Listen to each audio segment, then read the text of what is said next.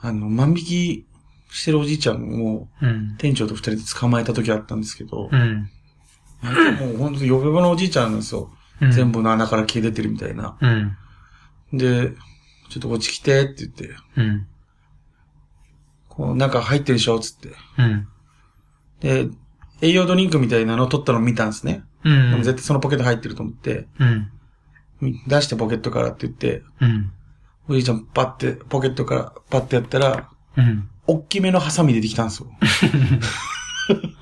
大きめのハサミ。おっきめのハサミ出てきてう、ん。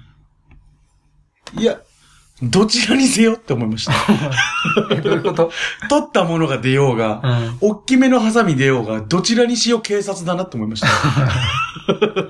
あ そういうことねそうそう。怖かったんですめちゃめちゃ。その大きいハサミも怖いし、そのおじいちゃん小指なかったんですえ嘘。怖いね。怖いでしょ、うん完全に。うん。こういう人が一番上にいるじゃん、そういう組織って。いや、わかんないけど。ヤクザの組織とかだったら、うん。一番上ってこういうおじいちゃんじゃん、でも。うん。おじいちゃんじゃん、組長って。怖え。うん。まあね。そうだよね。でっかめのハサミで。でっかめのハサミの次にちゃんと栄養ドリンク出てきました。ちゃんとね、ちゃんとかどうかわかんないけど。警察呼ぶねって言って。すごいね、万引き。おじいちゃんおばあちゃん結構多いですよね。僕その前も言ったけど、その、うん。電車の中で、けあの、財布すられて、うん。そうスリに会った時も、うん。おばあちゃんでした。えー。それすぐ、僕、この赤い服着てたんですけど、うん。これって結構なんかその財布って僕でかいじゃないですか。うん。これがスッて抜けた感覚ですげえわかるんですよ。うん。だからあれ落としたと思って、うん。パッて見たらなくて、うん。そしたら後ろにいたおばちゃんが、多分抜いたけどすぐ気づいたから、うん。多分切り替えてう、ん落ちてたわよって言ったんですよ。うん。だから、吸ったろって言って、 ああいう時なんか人間って怖いですね。あの、うん。こいつ犯罪者だって思った時、人間ってうん。ゴリゴリ行くんですね。うん。つって、で、一緒に出たんですよ。うん。ちょっと来てください、つって。うん。で、僕でも急いでたんですよ、目的地に向かって。うん。で、あのーでもこの人吸ってるしなと思って。でももうこの人そんな犯罪とかやってほしくないじゃないですか。なん、なんて言ったらこの人が もう次犯罪やらないぐらい恐ろしい一言ないかなってずっとわーって考えて、でも俺もう急がなきゃいけないから警察に届けてる場合ないし、わーって考えた結果俺、次はもっとうまくやればばーって言ったんですよ。いや、何が悪かわからなめっい。ちゃ怖。松田の中の。どうした松田の中に毒マムシ三太夫がいたんだね。まさか。長生きしろよ、ババアばりの。もっとうまくやれよ、ババア。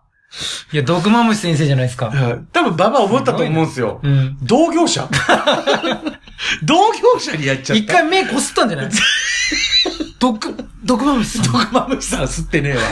毒まぶしさんは吸ってねえわ。ちげえ、ババアだね。松田見て。あ、ババアの言い方でね。うん。いや、そうっす。すごいな。なんか衝撃的な一言で、うん、もう怖くてやれないようにしてやりたくて、うん。でもそれ言った後に本当に自分の中でもどっちが悪人かわかんないなと思いました。うん。それをもし第三者が見てたとしたらう、ん。めちゃめちゃババアに襲ってるうん。若者じゃないですか。まあね。うん、どっちが悪者かわかんないですよね。うん。確かにね。で、しかも、未だに怖いのが、100%すられたかどうかもわかんないですよ。うん未だに。うん。ただ、すってなって、落ちてたら、音鳴るしわかるじゃないですか。すぐ俺下見たんですよ、まず。うんで。下にいなくて、パッて後ろ見たら、うん。でおばちゃんが持ってたんです。落ちてたわよって言って。疲労スピード半端なと思って。うん。だからもう、絶対こいつだなと思って。だからそれもおばちゃんだったんで、結構おじちゃんおばちゃんとかの方がそういうのやるかもしれないから気をつけた方がいいと思いますよ、本当に。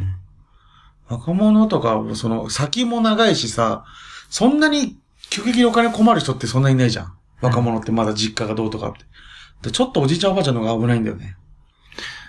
俺さ、自分で怖いんだけど、あのね、なんか物を、なんか分けて買わないきゃいけない時あるじゃん。うんその1回あって2回あって、1回と、一1回の商品は1回でお会計、はいはいはい2回の時は2回でお会計ってあるじゃん。大型デパートみたいな。で、それを1階で品物取って、で、あ、2階にも商品あったと思って、そのまま持って、2階で商品を取って、2階のレジでお会計して2階の商品を。で、戻って、俺、もうこの1階の商品も、お会計してるって思っちゃって、外出ちゃって、もうギリギリ、なんていうの、帰るギリギリのところで気がついて、あ、やべやべ、万万引きじゃん、万引きじゃんっていうのは結構あって、その度に毎回、捕まっぞって自分の中で言って戻るっていう。